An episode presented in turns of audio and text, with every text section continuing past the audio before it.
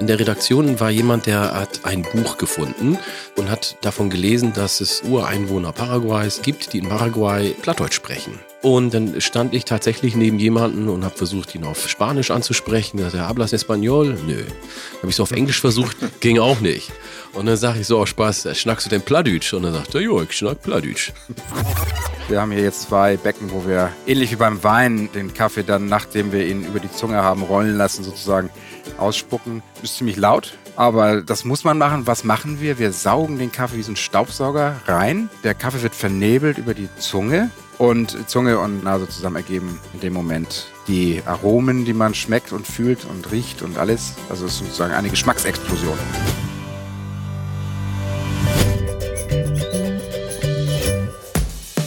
Fünf Tassen täglich.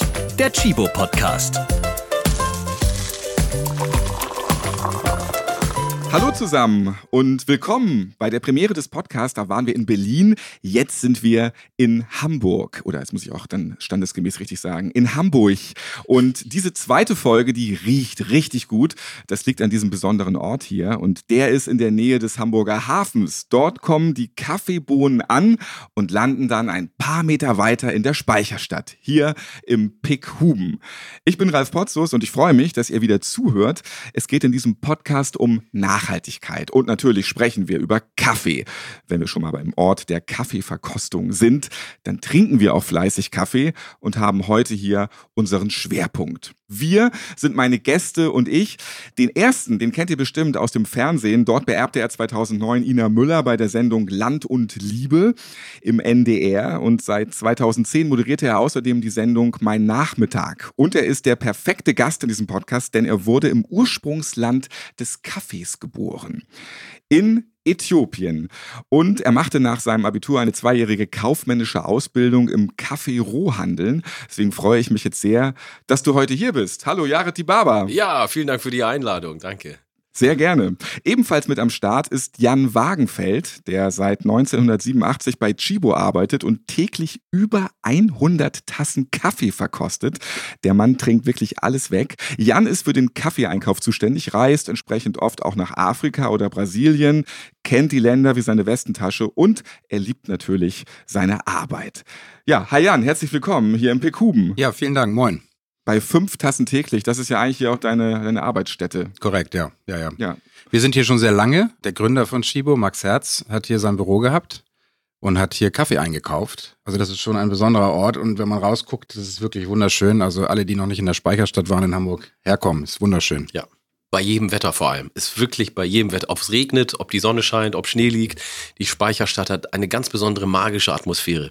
Korrekt, ja. Ich war auch eben schon mal oben im obersten Stockwerk. Da kann man natürlich auch einmal mit Rundblick, da ist so eine Dachterrasse, die einmal rumgeht, natürlich ganz über Hamburg gucken. Das ist natürlich auch ein sehr schöner Ort. Dann fühlt ja, man ja. sich gleich wohl. Ne? kann die, die Hauptkirchen alle durchzählen. Die Elfi winkt von hinten. Also. Ja, die kann man sehen, ohne Eintritt zu bezahlen. Also, man, das ist ganz schön toll. Du hast als Jugendlicher bei Chibo deine Ausbildung gemacht. Im Schnelldurchlauf jetzt mal, was hat sich in all den Jahren verändert? Also wie hat sich der Kaffeehandel seit 1987 verändert? Also erstmal muss man sagen, der Kaffeehandel ist ein sehr traditionelles Geschäft und das ist bis heute so. Ich würde auch sagen, wir sprechen eigentlich nicht so sehr von Händlern, sondern eher von Kaufleuten. Besonders hier in der Hansestadt, nicht nur in Hamburg, auch in Bremen, wo auch viele Kaffeeleute sind. Insofern das Geschäft, was man unter Kaufleuten macht, das hat Bestand. Es hat sich natürlich ein bisschen was verändert, im Besonderen die Trinkgewohnheiten oder die Vorlieben, gerade die jüngere Generation. Wir haben, ich bin aufgewachsen, 87 in meiner Ausbildung mit klassischem Filterkaffee. Heute haben wir eine riesen Palette von Mischgetränken, von Kapseln, von Pads, Espressi, Crema-Sorten, Kaffeevollautomaten. Also das ist schon, hat sich massiv verändert. Das ist toll.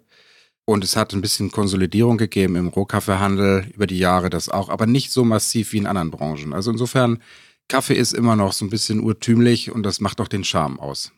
Wir sind hier in einem Raum, wo auch sehr historische Kaffeemaschinen stehen. Die sind da neben uns. Vielleicht kannst du mal ein, zwei Wörter sagen zu den Maschinen. Also die sehen ja so aus wie, ich glaube, da war mein Urgroßopa noch ein Kind. Ähm, die ja, haben schon ein bisschen was auf dem Buckel irgendwie. Ne? Das stimmt, wir haben dort ein Steinlight, damit kann man ähm, Restfeuchten messen. Restfeuchte ist wichtig für Kaffee. Je feuchter ein Rohkaffee ist, ja eigentlich ein Grain, also wie sagt man, ein was heißt Grain auf Deutsch? Äh, Äh, Getreide, also Getreide, im ja. Grunde genommen ein Kern. Und je mehr Wasser drin ist, desto schneller altert Kaffee. Und mit diesem Gerät kann man dann so die Restfeuchte messen. Und das andere ist eine Mühle von einem sehr bekannten Anbieter, den gibt es auch heute noch. Der hat die teuersten und besten Mühlen Malkönig. Hm. Ähm, und das Ding ist historisch. Also ich möchte nicht wissen, was man dafür kriegt, wenn man es verkaufen würde, aber wir verkaufen es nicht, weil wir haben ja so eine Art Museum hier auch bei uns.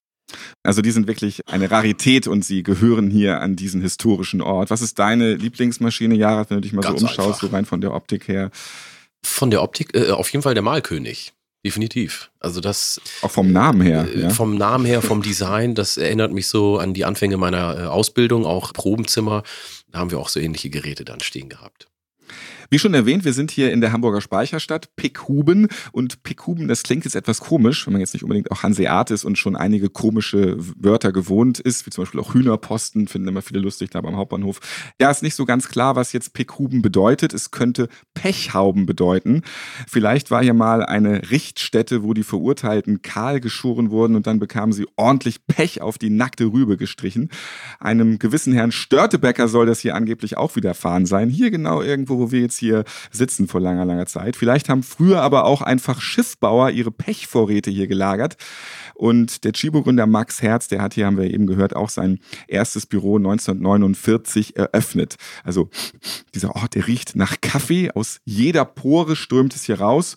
Und auch heute werden hier die Kaffeemuster verkostet, die frisch im Hafen aus Afrika und Südamerika anlanden. Es fließt also kein Störtebäckerblut mehr, sondern reiner Kaffee hier durch die Gegend.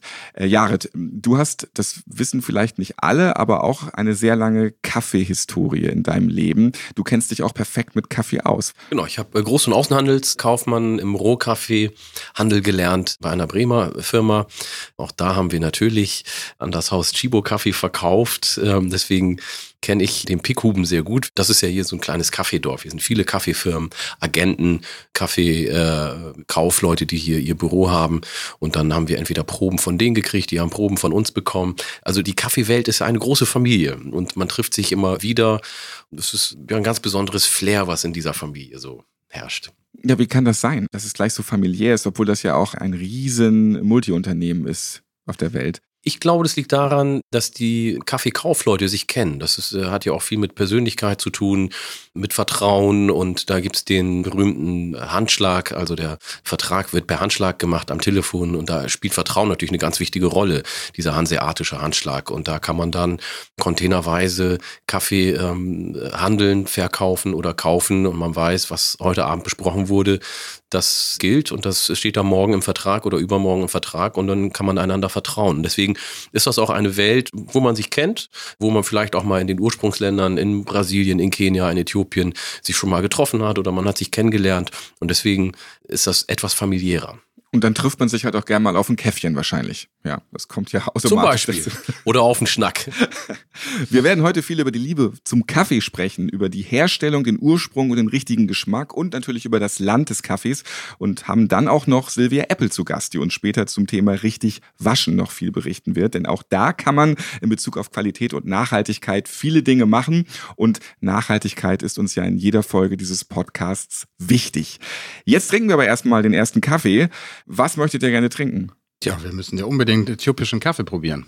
Ja, Heimatgefühle. Absolut. Dann brühen wir den mal auf. Der Kaffee hat Wumms und das braucht man auch. Also ich finde, wenn man morgens Kaffee trinkt, dann muss man den spüren. Dann darf das nicht so eine Plörre sein. Ja, dann, dann kann man ja auch äh, Milch trinken. Ja, ja, eben, genau. Genau, man muss wach werden auch. Jared Dibaba, 1969 im selben Land auf die Welt gekommen, das als Geburtsland des Arabica-Kaffees gilt. Jan hat es vorhin erwähnt. Äthiopien. Danach folgt ein unglaublich spannender Lebenslauf mit vielen Stationen. Ähm, ich lanze jetzt mal ein bisschen und hole ein bisschen aus. Ja, Bitte. Ja. 1973 bekommt sein Vater einen Studienplatz für Erziehungswissenschaften an der Uni Osnabrück und Jahre zieht mit seinen Eltern und seinem Bruder nach Deutschland. 1976 geht's dann zurück nach Äthiopien.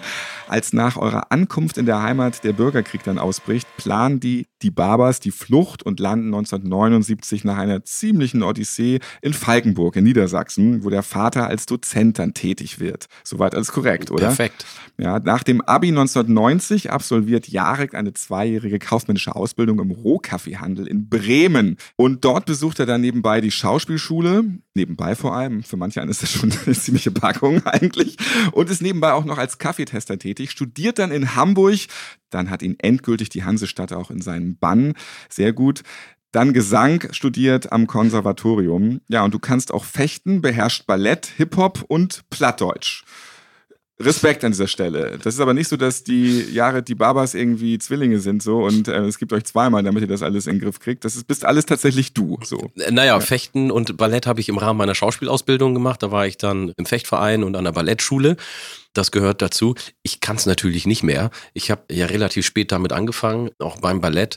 Aber es war super, weil es natürlich für die Haltung, für den Körper, für den Rücken und für die gesamte Statik des Körpers sehr wichtig ist und für die Körperlichkeit. Ein paar Sachen habe ich zwar noch so von den Abläufen im Kopf, aber ich könnte es nicht mehr machen. Ich bin ja jetzt ja auch ein paar Tage älter. Aber was du kannst und was du unbedingt machen musst, und ich meine, ich bin auch Hamburger, aber bin da nicht so gut drin, überhaupt nicht. Du kannst wirklich richtig perfekt Plattdeutsch. Und ja. Das möchten wir jetzt mal hören. Vielleicht kannst du mal so ein paar Sätze in Plattdeutsch sagen. Du, wie könnt die ganze Zeit in Plattdeutsch schnacken. Das Gode ist ja, wenn ich anfange Plattdeutsch zu schnacken, mein Delü, das kann kein Mensch verstehen. Aber ich bin mir hell sicher, dass die Ahns verstaut, was ich hier sage. Absolut. Und die meisten Norddeutschen verstaut Plattdeutsch, sind aber bang zu schnacken, wie sie meint, sie könnt das nicht. Wie das in Plattdeutschen ganz viele Klogschieder gibt. Ihr sagt, nee, so sagt ihr das nicht.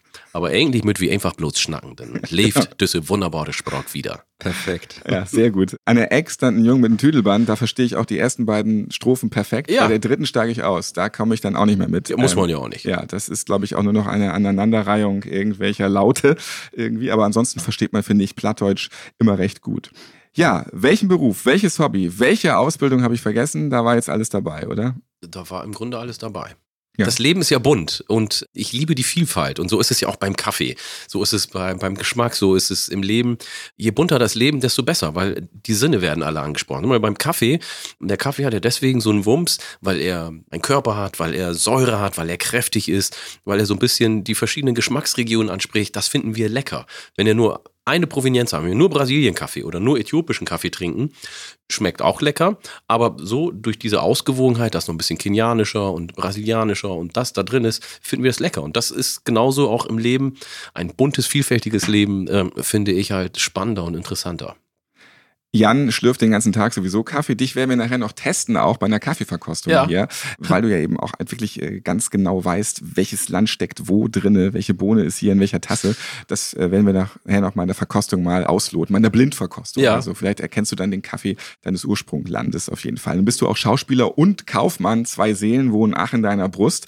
Das ist ja eigentlich fast ein Widerspruch, weil Kreative können ja immer nicht so mit Zahlen. Das muss man als Kaufmann ja beherrschen. Also ist das die besondere Packung für dich, wenn du mit Zahlen rumhantieren musst? Ähm, es hat mir auf jeden Fall sehr geholfen. Ich glaube, gerade im kreativen Beruf ist es ganz gut, zumindest eine gewisse finanzielle Disziplin zu haben.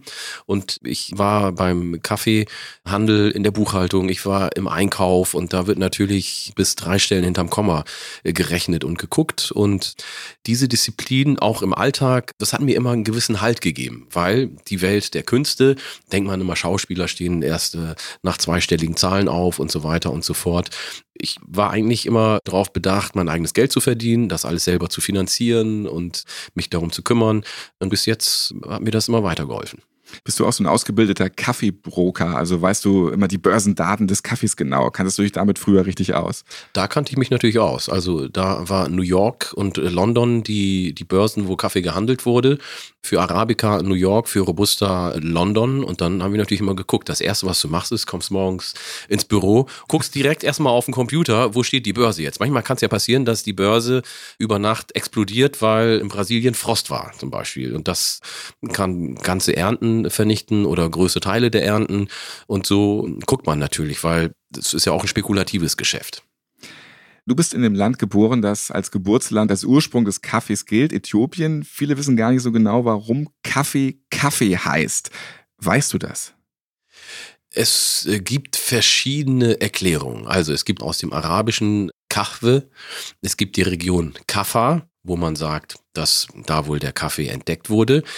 Wir in äh, Oromia, das ist ja die Region, wo der Kaffee wächst im Süden, sagen auf ähm, Oromifa sprechen wir von Buna in unserer Sprache. Das ist der Kaffee. Wenn man sagt, komm, Kaffee trinken, sagt man Kotta Bunat Uga. Da ist ja auch eine, eine ausgesprochene Kaffeetradition, Kaffeezeremonie, so wie die Ostfriesen die Teezeremonie haben, gibt's die Kaffeezeremonie bei uns.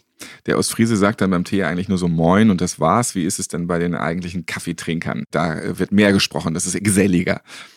Es ist geselliger, aber wir sind auch nicht solche Sabbelköppe, muss ich sagen. Und deswegen fühle ich mich hier im Norden sehr wohl. Ähm, wir äh, reden auch, wir kommunizieren, wir haben auch eine Überlieferungstradition, dass wir sozusagen nicht schreiben, sondern das Wort weitergeben, die Geschichte ähm, dann weitererzählen aber wir sind jetzt nicht, gerade aus der Region, wo ich komme, Wallaga, wir sind nicht so die, die, die Schnacker. Im Osten, in Harar zum Beispiel, das sind so die Italiener von der Mentalität her. Ne? Da sind äh, wirklich, da sind viele Kaufleute, da sind aus den arabischen Ländern, die Leute haben da den Handel betrieben. Aber da, wo ich herkomme, sind die Leute tatsächlich etwas zurückhaltender. So, wie gesagt, wie die Norddeutschen dann warst du gleich geerdet auf jeden Fall. Absolut. Ja. Äthiopien ist auf Platz fünf der weltweiten Kaffeeproduzenten. Hier wird Kaffee vor allem in kleinen traditionellen Betrieben geerntet. Darüber werden wir später noch sprechen. Hast du denn noch viel Kontakt dahin? Also regelmäßig eine Standleitung oder immer mal wieder ausloten? Was geht da? Ich war tatsächlich nach 25 Jahren das erste Mal in diesem Jahr in der Heimat. Aufgrund des Bürgerkriegs und der politischen Situation war es schwierig. Sonst telefonieren wir viel. Ähm, ich habe natürlich noch viele Cousinen, Cousins, Onkel und Tanten, die dort leben. Und da haben wir natürlich Kontakt. Gerade jetzt in der Zeit, wo die politische Lage wieder etwas fragil ist äh, und wo es Unruhen gibt und wo es auch um die Menschenrechte schlecht steht, gucken wir natürlich und machen uns Gedanken und Sorgen, ähm, wie geht es den Menschen, wie geht es unseren Freunden, wie geht es der Familie. Und äh, wie lebt ein das? Ähm, man kann aktiv ja eigentlich nichts machen, außer ähm, Fürsprecher sein, sich regelmäßig melden. Was macht das mit dir? Weil da sind deine Wurzeln ja auch. Naja, das macht mir natürlich Sorgen. Wir haben ja letztes Jahr einen neuen Ministerpräsidenten bekommen, den äh, Abiy Ahmed. Und die Hoffnung war sehr groß, dass sich vieles verändert. Es hat sich ja auch einiges verändert. Es gab einen Umbruch.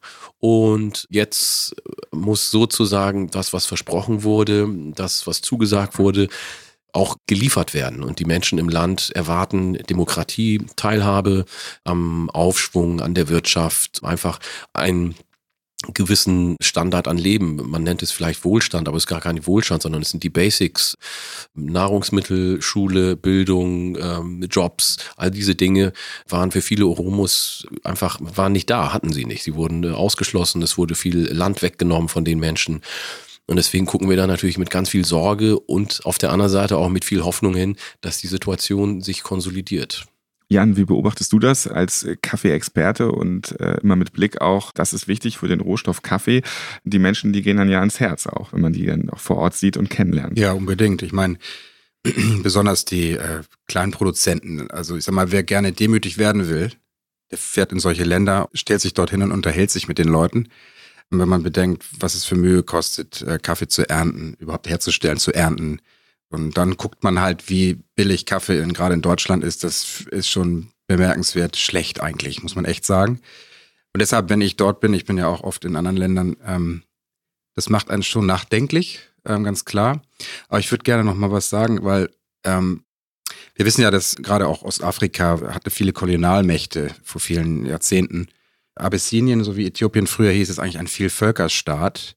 Und die Länder darunter, Kenia und Tansania und Uganda und so, ähm, eigentlich sind die durch Grenzen, die gezogen wurden, gezwungen worden, sagen wir sozusagen, also wie die Berliner Mauer. Da war plötzlich eine Grenze, die die Briten oder die, die Belgier oder was weiß ich äh, gezogen haben. Das sieht man auf der Landkarte ja auch. Es ist, ist quasi äh, brutal. eine gerade Linie genau. überall, ein rechter Winkel. Es ist einfach genau. äh, zack, hier auf dem Reißbrett gemacht, ja. ja. Aber das ist eben der Ursprung der Probleme, die wir haben, dass wir nicht wirklich aus dem, ich sag mal so schön norddeutsch, aus dem Quark kommen in diesem Teil der Welt, weil eben diese Partikularinteressen da sind von dem einen Stamm und dem anderen zu, als wenn du die Preußen und die Bayern nun zusammenpackst. Und die sollen irgendwas beschicken. Also das könnte möglicherweise auch nicht klappen. Und das ist ein bisschen schade, nicht, was da angerichtet ja. wurde. Das ist halt über lange Jahre so gelaufen, wenn man will, über 200 Jahre. Und da muss man natürlich gucken, wenn man die Menschenrechte in einer Region nicht achtet, dann äh, fällt einem das irgendwann wieder auf die Füße, weil die Menschen sind dann unzufrieden. Und es geht ja einfach um die Grundrechte, um Nahrungsmittel, um Bildung und um ähm, demokratische Grundrechte. Und wenn die nicht gewährleistet sind, sind die Menschen unzufrieden. Und das ist immer ähm, auch eine Gefahr, dass es dann irgendwann wieder Bürgerkrieg gibt. Ich habe vorhin ja schon erwähnt, dass du, Jared, auch als Kaffeetester dein Geld verdient hast. Auf was achtet man denn da? Den meisten ist der Geschmack besonders wichtig und wach soll Kaffee machen. Aber da gibt's doch bestimmt noch ein paar mehr Punkte. Welcher Kaffee sagt dir hier bei uns jetzt am besten zu?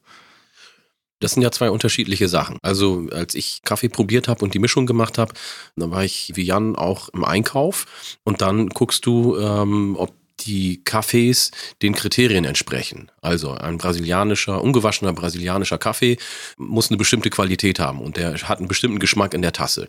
Und den kauft man, wenn ihr zum Beispiel Jan die neue Ernte kauft fürs nächste Jahr, dann gibt es ein Referenzmuster und probiert den, sagt er, den Kaffee möchte ich haben und die Menge will ich davon haben. Und dieses Referenzmuster packt er dann ja zur Seite und wenn die Ernte kommt, wenn der Kaffee dann hier ist, ähm, dann wird das gegenprobiert, haben die Leute das geliefert, was die als Muster uns geschickt haben.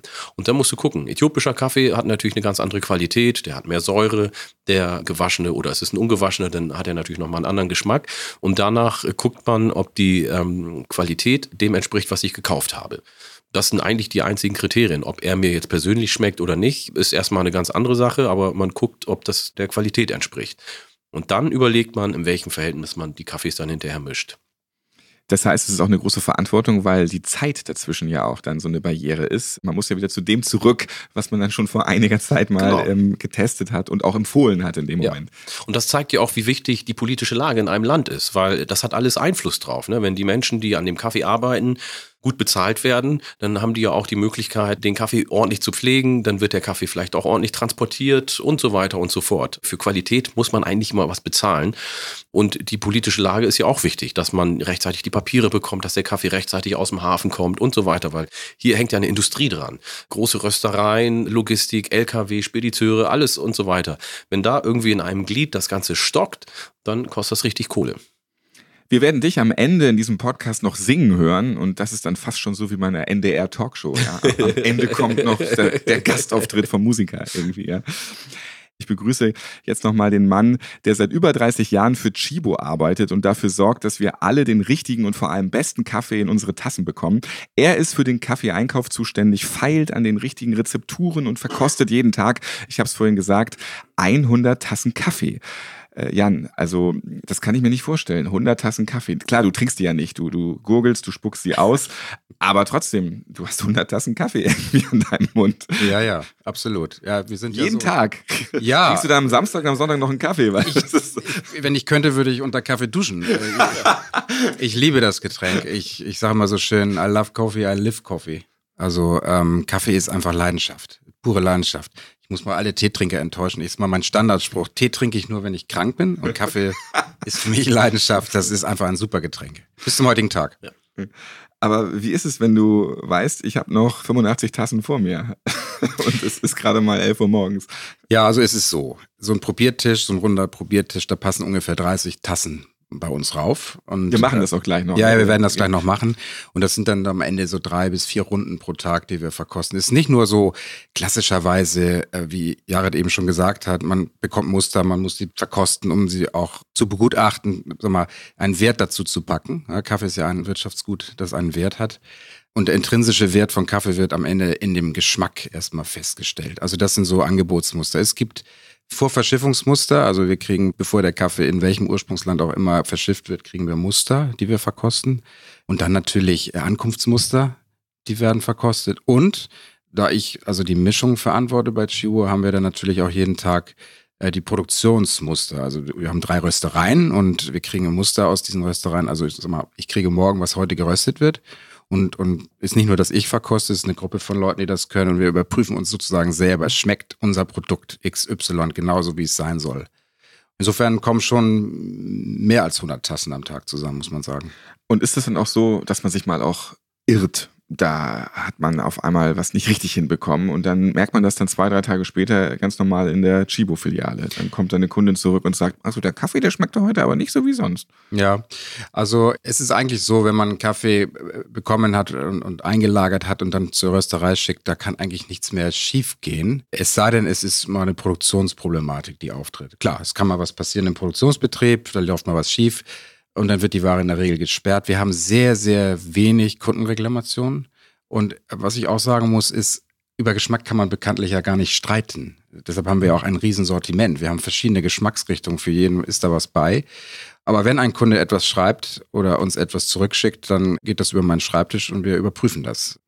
Was ist denn beim Kaffee jetzt so eine Rezeptur? Muss ich mir das wie beim Wein vorstellen, beim, beim Cocktail, die perfekte Mixtur? Was machst du, damit es eben diese feinen Aromen gibt?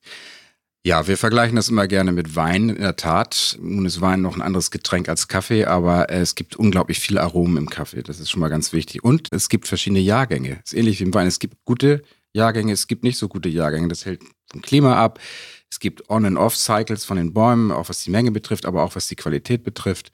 Und das muss man alles im Vorwege in seinem Kopf sozusagen verarbeiten und dann eben entsprechend die Rezepturen auch anpassen. Man darf auch nicht vergessen, Kaffee ist eine subtropische Pflanze, die wächst. Im, es gibt den bekannten Kaffeegürtel um den Globus, also Äquator plus 23 nördlich, 25 Grad südlich. Nur da kann Kaffee wachsen.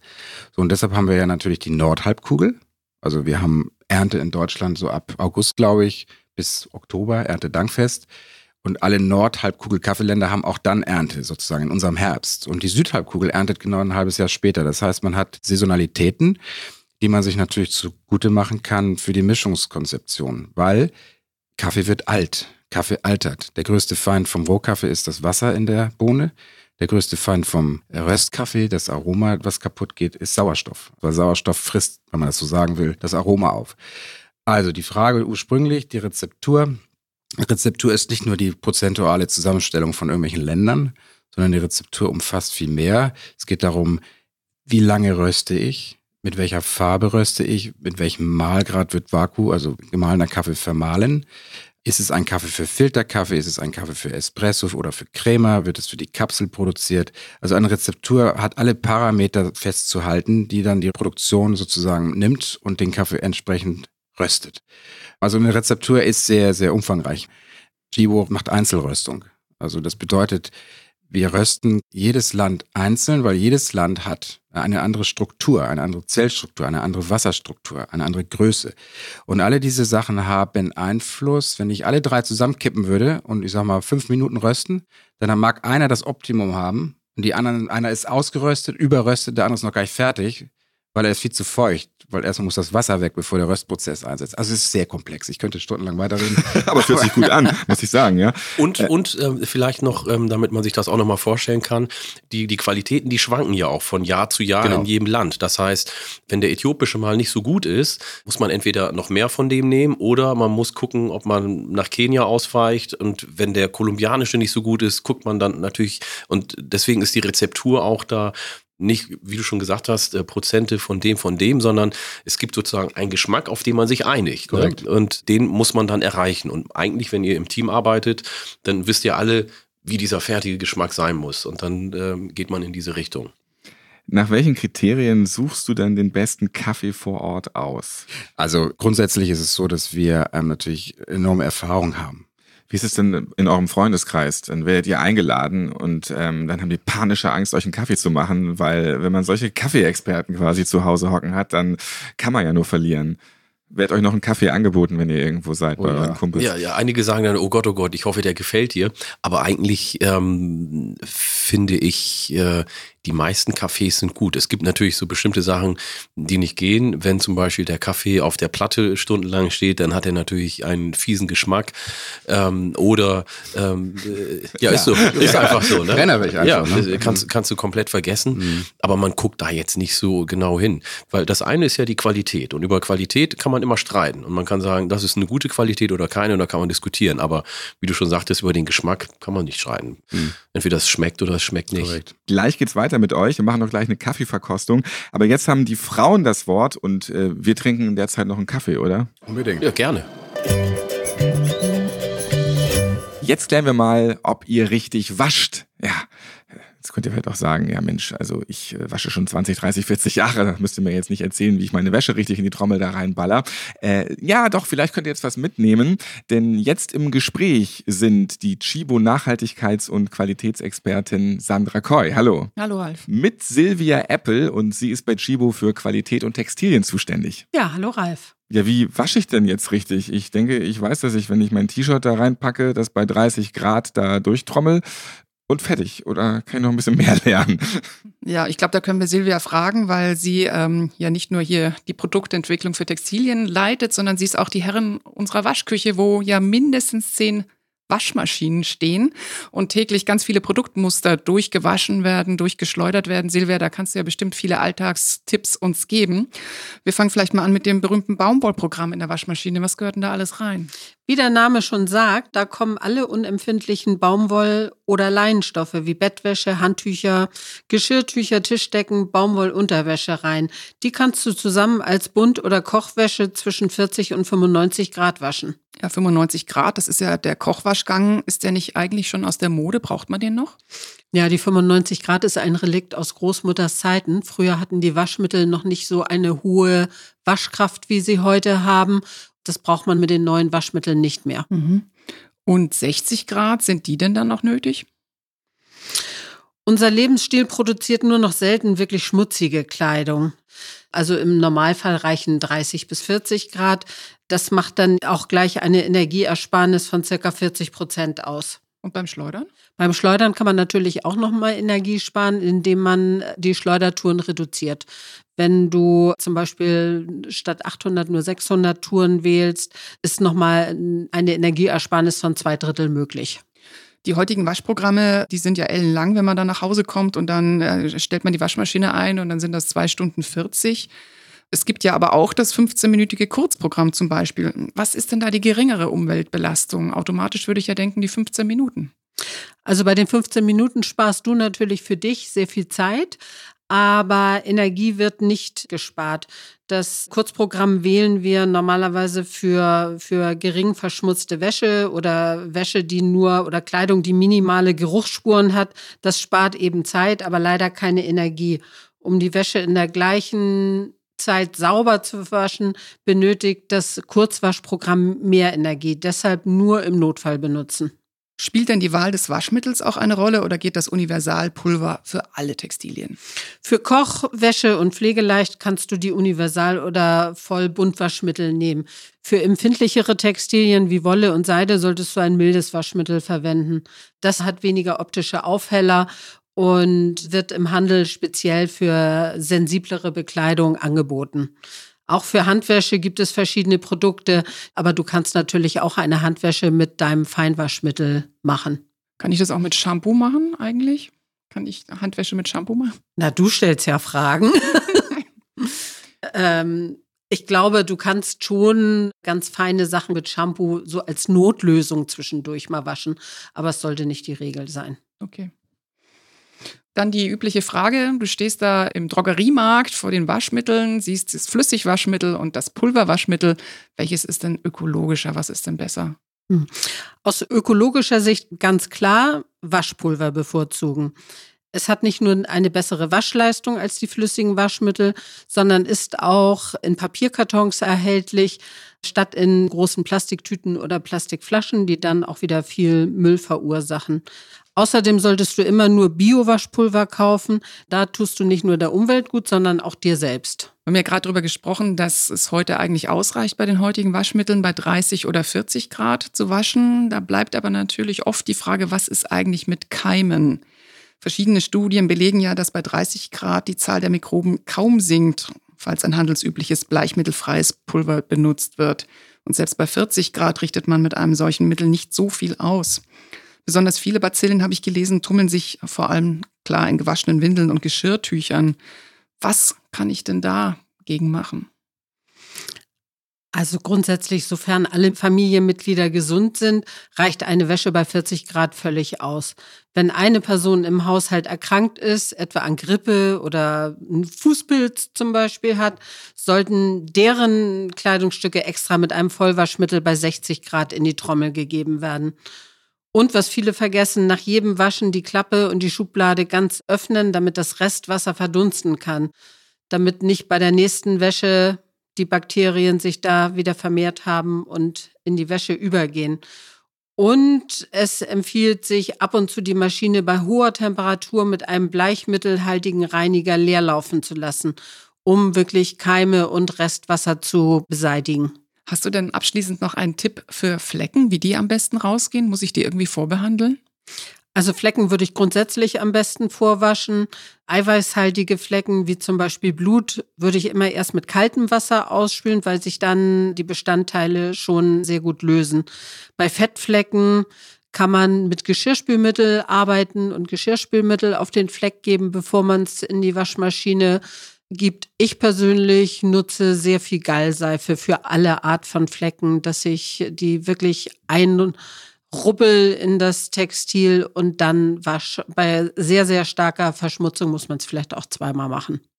Silvia, wir ertappen uns ja auch oft dabei, dass wir die Waschmaschine anmachen, wenn sie noch nicht ganz voll ist oder nur die vier lieblingsblauen Teile drin haben. Das ist ganz schlecht, oder? Das ist natürlich aus ökologischer und Energiesicht total schlecht, weil ich muss, wenn ich nur fünf Teile drin habe, muss ich letztendlich viel, viel öfter waschen. Und die Maschine verbraucht genauso viel für die fünf Teile, als wenn ich äh, sie beladen habe, wie vom Hersteller empfohlen. Die meisten Maschinen haben halt eine Herstellerempfehlung, fünf Kilo oder sieben Kilo, und das sollte man auch schon ausnutzen. Das heißt, die Lieblingsteile dann lieber mit der Hand waschen. Ja. Dankeschön, Sandra Koy und Silvia Apple. Ich nehme auf jeden Fall mit, mal regelmäßig die Waschmaschine leer mit einem bleichmittelhaltigen Reiniger laufen zu lassen. Ich habe keine Lust auf Keime. Vielen Dank für diesen Tipp. Sehr gerne. Wir sind einen Raum weitergegangen. Jetzt wird geschlürft. Wir hören gleich das natürliche Arbeitsgeräusch von Jan Wagenfeld hier im Pickhuben in der Hamburger Speicherstadt. Da finden ja regelmäßig Kaffeeverkostungen statt. Und dabei stehen die Teilnehmer mit Löffeln um einen runden Tisch, genauso wie wir jetzt, auf dem dann ganz viele Tassen sind. Ja, hier sind schon eins, zwei, drei, vier, fünf, sechs, sieben, acht, neun, zwölf Tassen, mehrere Schälchen davor.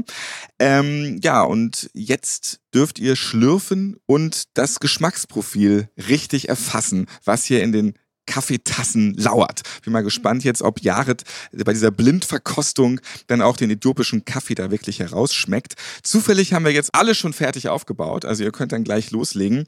Jan, jetzt erklär doch uns am besten noch mal ganz kurz, wie so eine Kaffeeverkostung abläuft. Ich habe schon gemerkt, hier diesen Tisch, den kann man ja auch drehen.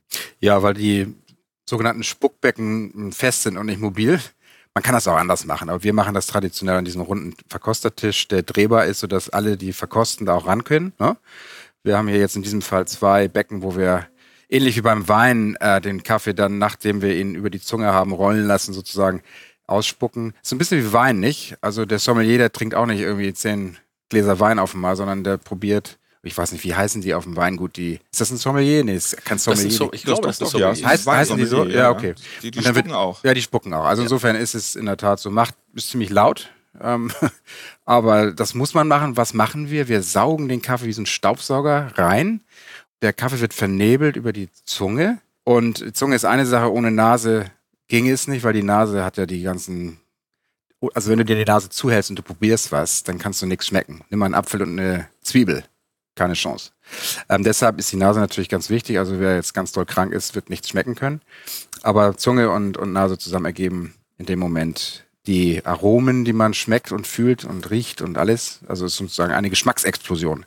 Und wir machen das eben bei allen Kaffees, die wir haben, wird immer verkostet, weil das Verkosten ist wie die Probefahrt beim Auto. Wenn wir nicht verkosten, können den Kaffee sehen, wir wissen, was der gekostet hat, aber wir wissen noch nicht, wie er schmeckt. Schmecken, probieren ist das Wichtigste. Ja, dann kann es losgehen. Also wir haben jetzt, das sieht auch so ein bisschen aus wie so eine WM-Auslosung. Da gibt es die Schalen, äh, wo so ja. Zettel drin stehen. Ähm, die dürft ihr nicht sehen, weil da steht nämlich jetzt äh, auf der anderen Seite von dem Zettel, aus welchem Land der Kaffee kommt. Drei Tassen stehen vor einer Schale.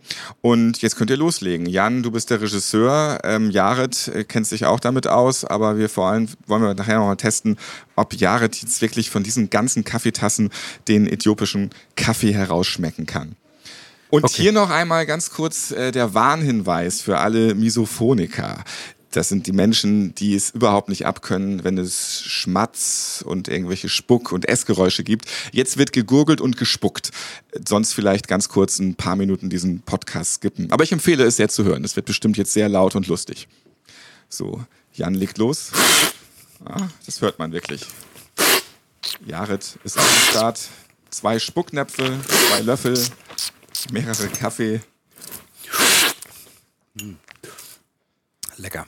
Das geht ja aber richtig flott. Jetzt verstehe ich das langsam, Jan, dass du 100 ähm, Kaffee verkostest am Tag, weil äh, Jan ist gleich durch mit seinen ganzen zwölf Tassen.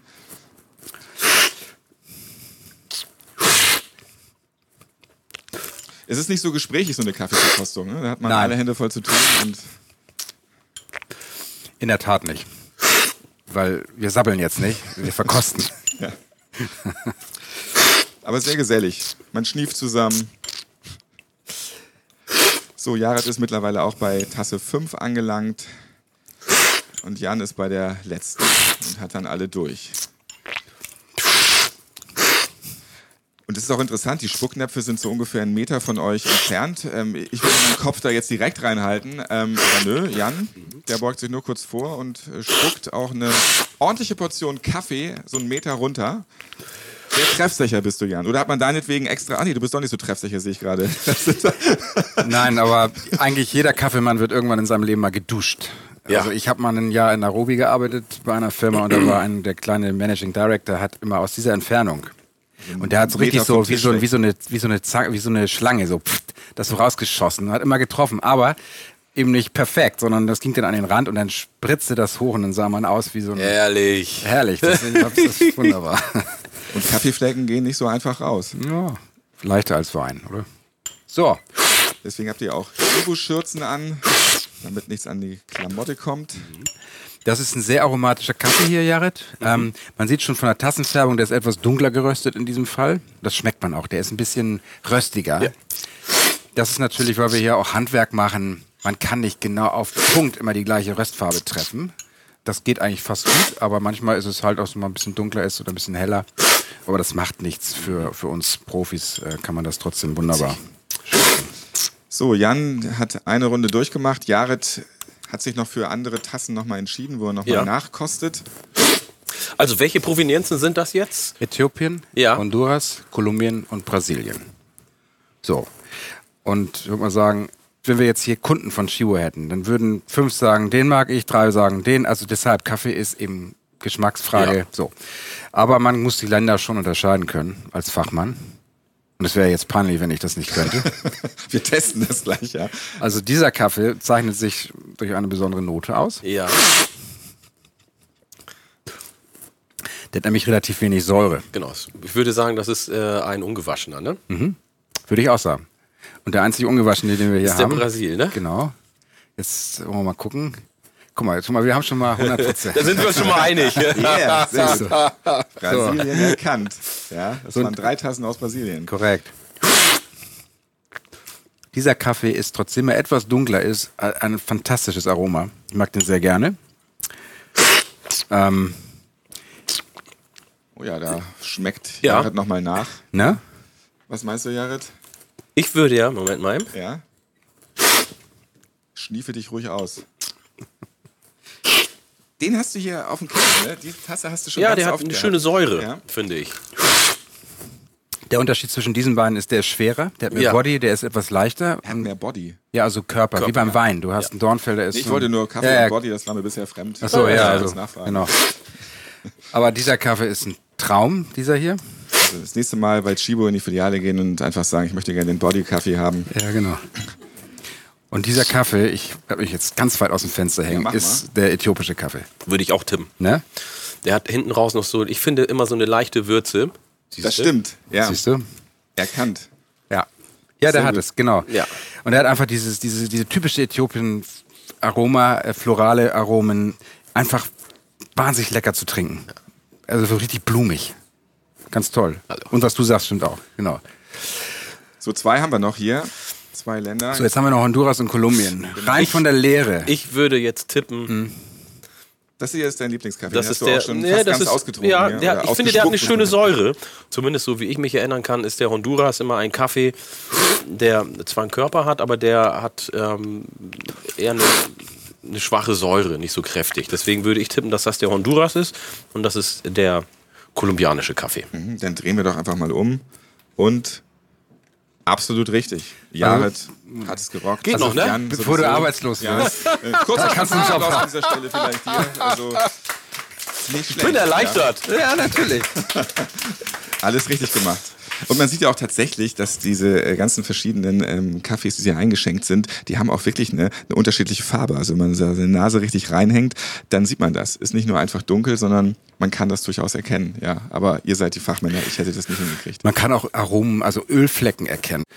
Gute, hochwertige Hochlandkaffees, da kommen Öle raus. Ätherische Öle sind Ja, und genau. äh, besonders ausdrucksstark tatsächlich im Kenia. Der hat so richtig viel Säure und Aromen. Das sieht man immer schon, da ist so ein Film drauf. Mag nicht jeder vielleicht anschauen, aber ist Qualitätskaffee dann. Hier ist fünf Tassen täglich der Chibo Podcast. Zu Gast sind der Fernsehmoderator, Sänger, Schauspieler und Kaffeeliebhaber Jared Di Baba und Jan Wagenfeld, der seit Störtebecker schon für den Kaffeeeinkauf bei Chibo verantwortlich ist. Oder wie lange war das ganz genau, Jan? Na, ich habe 87 angefangen mit einer Ausbildung zum großen Außenhandelskaufmann und habe Kaffee von der Pike auf gelernt, was wichtig ist, um ein richtiger Kaffeekaufmann zu sein. Aus welchen Gründen hast du denn schon mal Kaffeebauern ein Nein gegeben? Chibos sind ja nicht nur Geschmack, Aroma und Qualität wichtig. Naja, erstmal gibt es Millionen von Kaffeeproduzenten und wir sind eine Kaffeefirma, die eine begrenzte Menge von Kaffee nur im Jahr verrösten kann. Und der einzige Grund meistens, warum man nicht von allen kaufen kann, ist, weil man die Menge nicht braucht, ehrlich gesagt. Und natürlich ist Qualität für uns ganz entscheidend und das muss zusammenpassen. Also ich bin ja so ein Autofreak. Keiner würde für einen Golf 80.000 Euro bezahlen. Und wenn jemand für seinen Kaffee einen exorbitant hohen Preis will, dann sagt man schon mal nein. Das ist ja auch normal. Hat sich der Geschmack der Kunden eigentlich auch verändert? Also so vor 30 Jahren gab es eigentlich nur den gemahlenen Filterkaffee gefühlt und heute stehen in vielen Wohnungen schon Siebträgermaschinen, die so groß sind, äh, ja, wie hier der ganze Raum. Ja, ja, das kann man auch sehr schön sehen in den Statistiken in Deutschland. Der klassische Filterkaffee, der als ich anfing noch weit im, mit, wahrscheinlich 80, 90 Prozent im Verbrauch war, ist heute unter 50. Und wir haben in den letzten zehn Jahren besonders einen Trend hingesehen zu Vollautomaten, beziehungsweise eben auch zu den Getränken dazu, also Kaffee, und Espresso. Ein nach wie vor auch immer noch wachsendes Segment. Und auch Einzeltassenportionen, ähm, also Pads, die man kennt, oder auch Kapselkaffees sind sehr gewachsen in den letzten Jahren. Insofern hat sich schon viel getan in den letzten 30 Jahren. Jetzt erklär uns doch mal die Legende vom Kaffee. Hm. Wer hat den Kaffee entdeckt? Ein Ziegenhirt in Äthiopien oder damals Abyssinien ist wohl derjenige, der den Kaffee zuerst entdeckte, denn der wunderte sich immer, warum seine Ziegen nachts nicht schlafen können. Die aßen nämlich den ganzen Tag lang von so einem Strauch die Früchte. Und das hat er dann auch mal versucht. Und siehe da, auch er selber konnte nicht mehr Ruhe finden. Und das haben dann Mönche gesehen in benachbarten Klöstern und haben dann die Früchte zerkleinert, mit Wasser aufgegossen und so auch die Nacht zum Tag gemacht. So sagt die Legende. Und heutzutage trinken Ziegen eher weniger Kaffee, aber Korrekt, dafür ja. schlafen sie halt auch nachts. Genau. Beobachtest du eigentlich auch ab und zu mal Chibu-Filialen und äh, analysierst du das Kaffeekaufverhalten der Menschen, die dort eben den Kaffee haben möchten? Durchaus. Wir haben sogar, wir sind aufgefordert, wenn ich das mal so salopp sagen darf, auch Einsätze in unseren Filialen zu machen, die Chibo-Mitarbeiter. Weil für uns ist echt der Kunde das Entscheidende. Ohne Kunde können wir den Laden zumachen. Wir müssen wissen, was, wie tickt der Kunde, was möchte er haben, was möchte er trinken, auch im Kaffee. Und deshalb machen wir solche Einsätze und sprechen auch mit den Leuten. Man muss sagen, Chibo, der Chibo-Kunde ist recht loyal. Ich will sagen, wenn es zur Entscheidung, eine Kaufentscheidung im Supermarkt geht, dann sind viele Menschen preisloyal. Also wo ist gerade das rote Ding mit dem Preis off, sozusagen. Wer Chibo-Kaffee mag, geht gerne zu uns und kauft die Kaffees, weil sie sind schon ein bisschen anders als die Konkurrenz, aber da will ich gar nicht so viel drüber urteilen. Aber in der Tat, man, man unterhält sich mit den Menschen und man hört teilweise auch ganz einfache Kommentare, die einem auch helfen, den Kunden auch besser zu verstehen. Jared, wie würde man denn eigentlich auf Plattdeutsch einen Kaffee kaufen? Kannst du das mal machen? Als Platschnacker willst du eigentlich gar nicht so viel sabbeln. Ne? Du hast einen Kaffee, den kaufst du jümmers und willst gar nicht so viel rumprobieren. Dann hast du einfach einen bestimmten Ort von Kaffee und den willst du immer haben. Sagst du, will mir einen Kaffee, du weißt ja Bescheid. Und dann bleibst du dabei. Während wir uns jetzt den nächsten Kaffee einschenken, Du hattest mal eine Recherchereise für die Sendung Die Welt ob platt gemacht und dabei in Paraguay einen Ureinwohner getroffen, der astreines Platt geschnackt hat. Ja. Wie hast du den gefunden? Das ist ja ein Ultrazufall. Absolut. Also ähm, in der Redaktion war jemand, der hat ein Buch gefunden irgendwo und hat davon gelesen, dass es äh, Ureinwohner Paraguays sogenannte Indianer, wobei ich ja den Begriff nicht mag, weil es äh, nichts mit Indien zu tun hat, welche gibt, die in Paraguay Plattdeutsch sprechen. Und dann haben wir das recherchiert und es war tatsächlich so. Denn die Mennoniten, das ist eine Glaubensgemeinschaft, sind ähm, durch die Welt gereist, von Kanada ähm, nach Südamerika und haben dort gelebt und die haben Landwirtschaft dort aufgebaut. Und die haben Plattdeutsch geschnackt oder Plattdeutsch heißt das, also eine Form des Plattdeutschen, die etwas anders klingt als unser Plattdeutsch hier, ist sozusagen ein Dialekt des Plattdeutschen. Und dann stand ich tatsächlich neben jemanden und habe versucht, ihn auf Spanisch anzusprechen. Er sagte, hablas Español? Nö. Dann habe ich es auf Englisch versucht, ging auch nicht. Und dann sage ich so, oh, Spaß, schnackst du denn Plattdeutsch? Und dann sagt er, jo, ich schnack Plattdeutsch. Und er war 80 Jahre alt. Und das war total skurril. Da haben wir uns auf Plattdeutsch unterhalten. Und dann hat er erzählt, dass er bei den Mennoniten auf dem Hof früher als junger Mann gearbeitet hat und so Plattdeutsch gelehrt hat. Und das hat mich sehr berührt, weil ich meine, ich komme aus äh, Oromia, aus Äthiopien. Er ist aus Paraguay und die einzige Sprache, mit der wir uns unterhalten können, das Plattdeutsch. Ja, so funktioniert die Welt. Das Ja, ist eben so ist das es. Faszinierende. Genau. Ja, das verbindet. Fünf Tassen täglich heißt dieser Podcast. Jan schafft einen ganzen Liter Kaffee am Tag. Wie viel trinkst du, Jared? Ich ähm, bin meistens so bei drei Tassen. Also ich bin absoluter Kaffeegenießer. Also ich bin kein Stresstrinker oder sowas, sondern ich nehme mir Zeit. Ich trinke den Kaffee total gerne. Manchmal sind es auch fünf Tassen, aber es ist so zwischen drei und fünf Tassen. Der Espresso zum Schluss.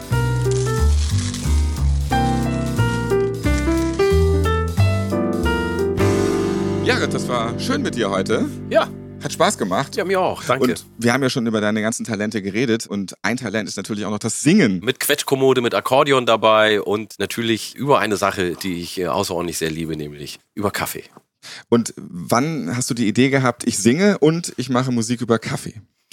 Ich habe eigentlich schon immer gerne gesungen. Ich habe als kleiner Junge schon viel Gospel gehört. Mein Vater hat immer irgendwelche Gospelplatten angeschleppt und irgendwann dachte ich, du willst auch mal singen. Und ich habe ganz früh eigentlich angefangen zu singen. Also ich fand, das war singen. Ich weiß nicht, wie die anderen das fanden. Und ähm, das wurde dann immer mehr. Und Waren noch irgendwann viele Leute in demselben Raum, wenn du gesungen hast? mal so. Ja, also die konnten da nicht raus. Ähm, aber irgendwann ähm, haben wir natürlich dann mit Shanties angefangen, weil das war für mich irgendwie folgerichtig. Und dann habe ich gesagt, da muss ein Kaffeelied dabei sein. Weil Kaffee ist das äh, meistgetrunkene Getränk. Äh, die meisten mögen Kaffee, entweder schwarz mit Milch und Zucker oder nur mit Milch oder wie auch immer. Wir brauchen einen Kaffeesong und das ist er jetzt. Siehst du, und dann hast du auch zufällig jetzt dein Kaffeelied hier im Gepäck beim Kaffee-Podcast Ja. äh, mit deinen Jungs an der Gitarre. Hallo, wer ist da? Andreas. Grüß dich, Andreas. Und das Akkordeon fest im Griff hat. Nenad. Dann begrüße ich euch auch ganz herzlich. Ähm, und dann, ja, dann ran ans Mikrofon. Da hinten ist deine große Bühne, haben wir extra für dich Ja, da aufgebaut. stelle ich mich jetzt drauf. Ja. Und dann gibt's jetzt den Kaffeesong von Ja. Jared die Barber.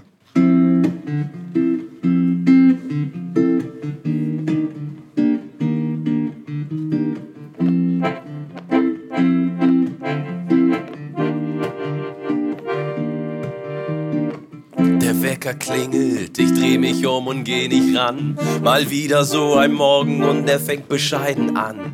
Rob in die Küche, hangel mich am Tisch entlang. Das Boot ist trocken, erinnert mich an Wüstensand.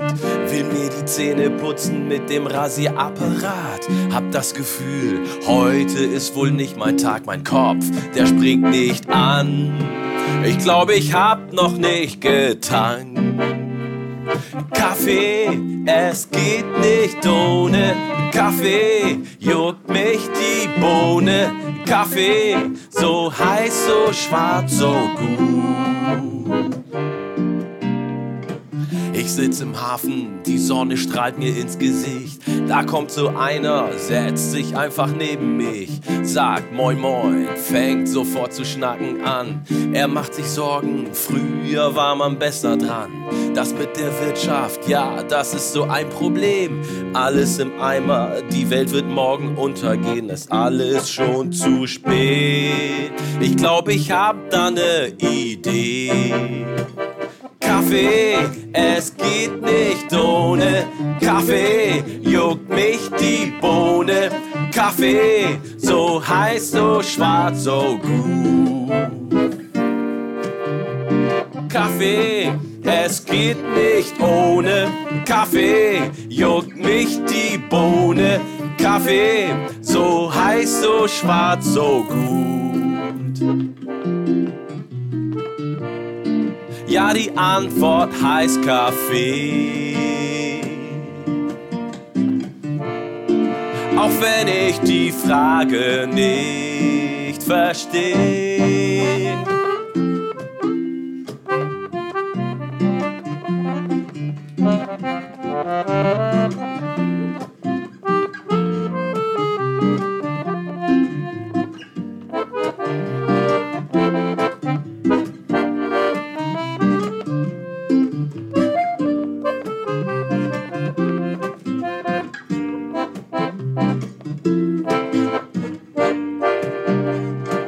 Kaffee, es geht nicht ohne Kaffee, juckt mich die Bohne. Kaffee, so heiß, so schwarz, so gut. Kaffee, es geht nicht ohne Kaffee, juckt mich die Bohne. Kaffee, so heiß, so schwarz, so gut. Jara, die Barbara und Band. Sehr schön.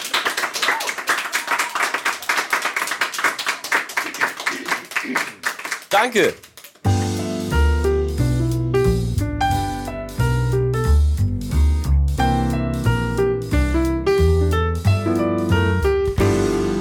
Das war's für heute. Vielen Dank an Silvia Eppel, Sandra Koy, Jared Dibaba, Jan Wagenfeld und allen Beteiligten hier im Pick Huben in der Hamburger Speicherstadt. In der nächsten Folge geht es um Sharing Economy mit Teilen und Tauschen nachhaltiger Leben. Ja, nicht mehr kaufen oder besitzen, sondern leihen.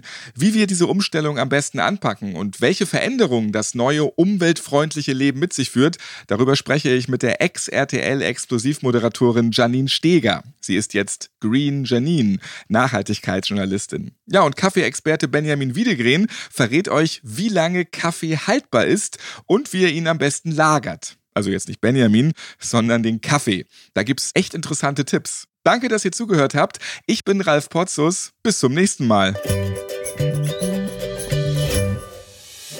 Fünf Tassen täglich. Der Chibo Podcast.